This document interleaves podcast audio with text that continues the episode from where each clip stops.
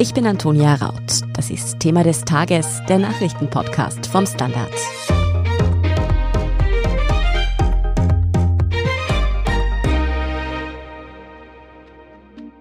Die Nummer 1 der Weltrangliste im Tennis, Novak Djokovic, muss aus Australien ausreisen, so der vorläufige Stand am heutigen Freitag. Seit über einer Woche streitet der serbische Tennisstar ja mit den australischen Einwanderungsbehörden, denn Djokovic ist nicht gegen das Coronavirus geimpft, will aber trotzdem an den Australian Open teilnehmen. Ist das letzte Wort in der Causa nun gesprochen? Und was bedeutet der Fall für Sportereignisse in Zeiten von Corona allgemein? Darüber spreche ich heute mit meinem Kollegen Philipp Bauer. Er ist der Leiter des Sportressorts beim Standard. Philipp, Novak Djokovic darf also nicht in Australien bleiben. Das Visum wurde ihm entzogen. Wie kam es jetzt zu dieser Entscheidung?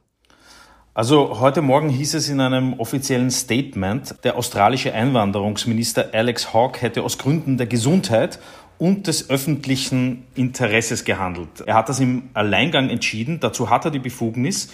Es ist aber bestimmt auch ein Politikum. Man hört, die Australier hätten wenig Verständnis für einen Verbleib von Djokovic im Land. Mhm. Nun zieht sich die Sache schon über eine Woche hin. Ich habe schon ein bisschen den Überblick verloren. Kannst du diese Einreise-Odyssee noch einmal für uns zusammenfassen? Ja, das Ganze wird wahrscheinlich irgendwann in drei Staffeln auf Netflix landen. Vermutlich dann als Tragikomödie. Kurz gesagt, der ungeimpfte Djokovic wollte mit einer Ausnahmegenehmigung an den Australian Open teilnehmen. Das Visum hat er erhalten, das wurde ihm bei der Einreise entzogen dann per Gericht aufgrund eines Formalfehlers wieder zugeteilt und jetzt eben wieder entzogen. Also man kann sagen, es geht hin und her wie bei einem Tennisspiel, nur dass es hier für Djokovic relativ schlecht aussieht momentan. Mhm. Jetzt hat ja, du hast es bereits erwähnt, der Einwanderungsminister ein Machtwort gesprochen und das Visum zurückgezogen. Ist es eigentlich üblich, dass ein Minister da im Grunde das letzte Wort hat? Ja, in Australien mittlerweile schon. Es wird regelmäßig persönlich über das Schicksal von Antragstellern entschieden. Jetzt kann man sagen, im konkreten Fall geht es jetzt nicht um die Existenz des Betroffenen. Wir müssen uns keine Sorgen um Novak Djokovic machen. Aber Flüchtlingsorganisationen kritisieren immer wieder, das Gesetz sei gerade unter der Regierung des aktuellen Premierministers ein Instrument der Abschreckung geworden. Man spricht sogar von einer Politik der Grausamkeit. Offenbar also ein Politikum, das jetzt durch den Fall Djokovic ziemlich viel Aufmerksamkeit bekommt.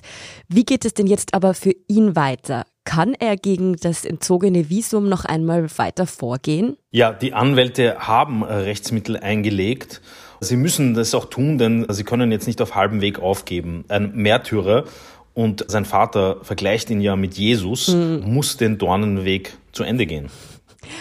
Die Australian Open beginnen ja schon am Montag. Gehst du davon aus, dass sich das für Djokovic noch ausgeht oder ist das Turnier für ihn gelaufen? Ich denke nicht, dass er zum Spielen kommen wird in Melbourne. Und selbst wenn er antreten sollte, und davon ist momentan nicht auszugehen, hätte die Vorbereitung nicht schlechter sein können. So ein Grand Slam Turnier gewinnt man ja nicht im Vorbeigehen.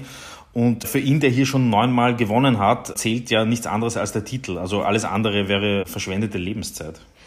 Natürlich will man als Top-Tennisspieler, als Nummer eins der Weltrangliste bei einem Grand Slam-Turnier teilnehmen.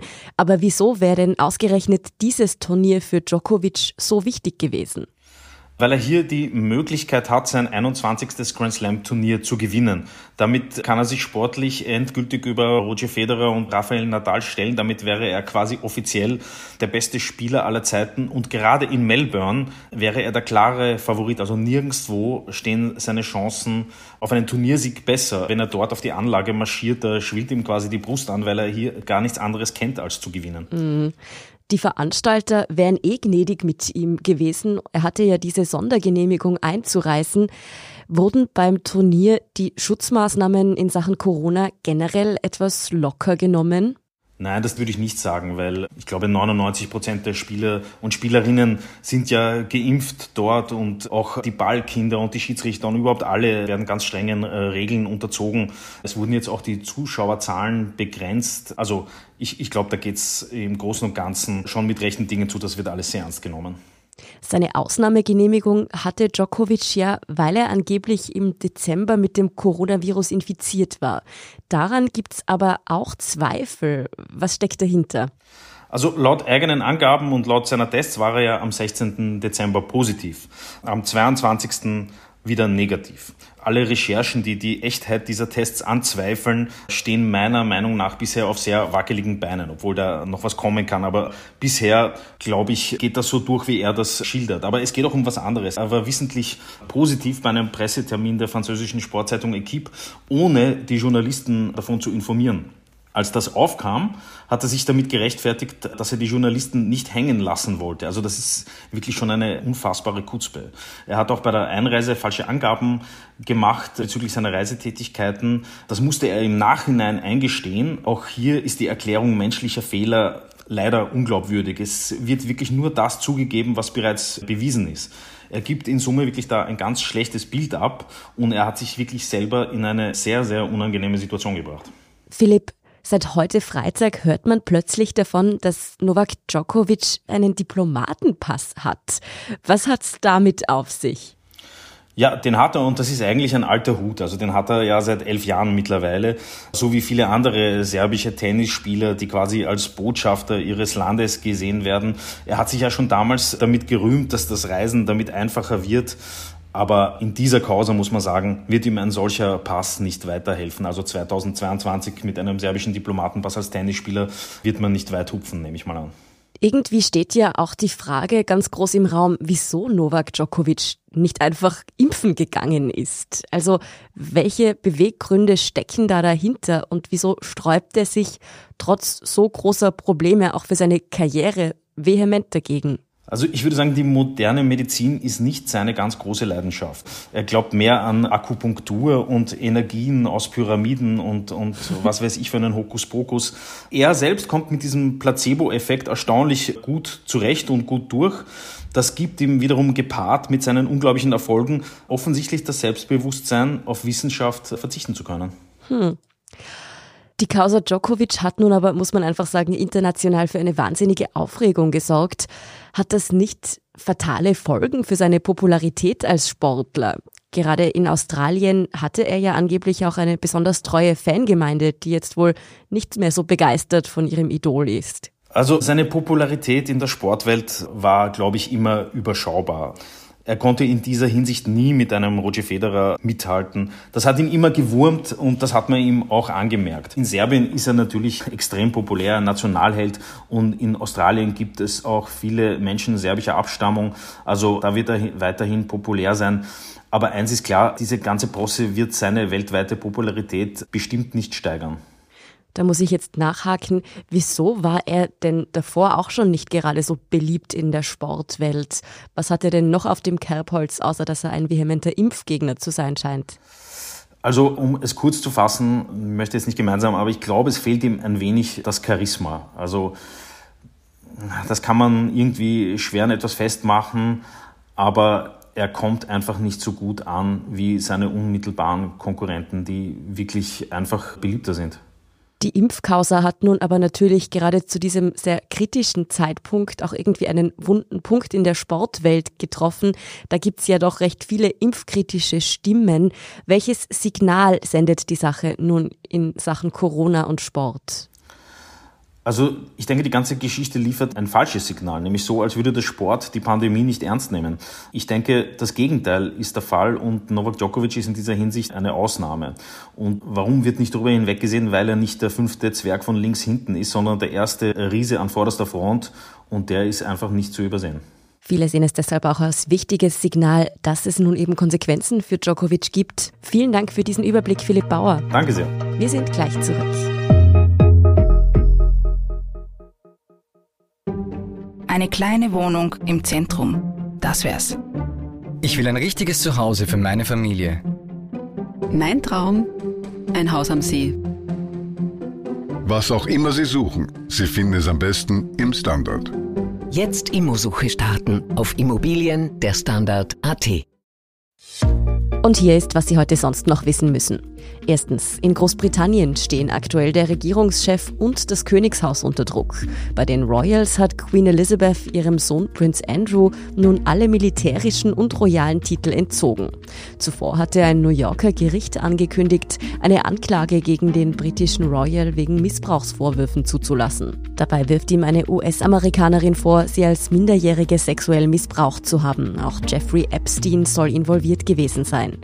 Und auch Premierminister Boris Johnson ist mit neuen Vorwürfen konfrontiert. So sollen seine Mitarbeiterinnen und Mitarbeiter in der Downing Street im April letzten Jahres noch weitere Partys gefeiert haben, trotz Kontaktbeschränkungen.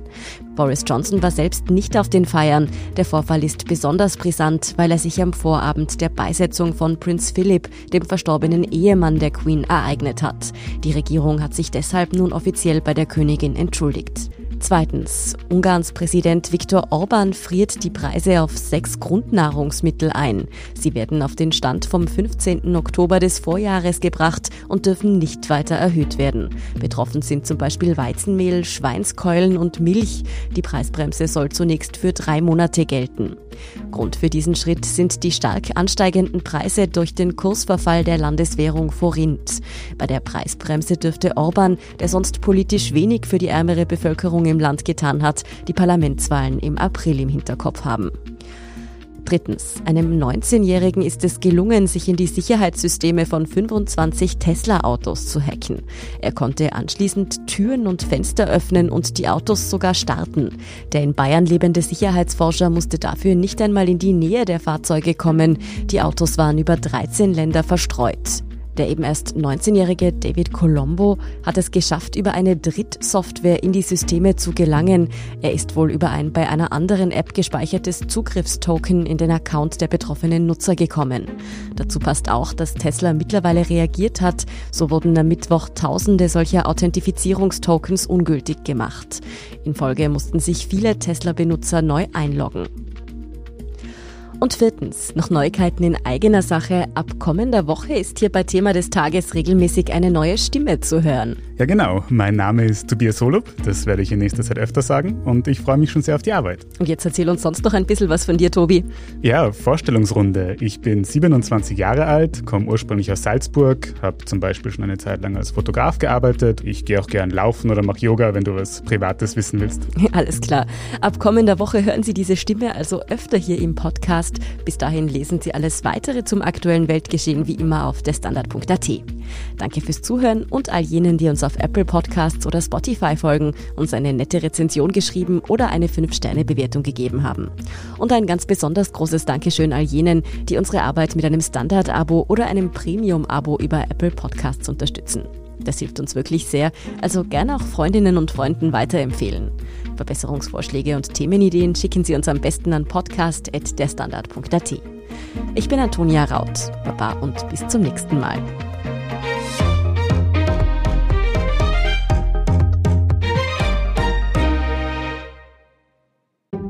Ein Job mit mehr Verantwortung wäre super. Ich will eine bessere Work-Life-Balance. Es muss ganz einfach Spaß machen. Welchen Weg Sie auch einschlagen möchten. Er beginnt bei den Stellenanzeigen im Standard. Jetzt Jobsuche starten auf Jobs der Standard.at.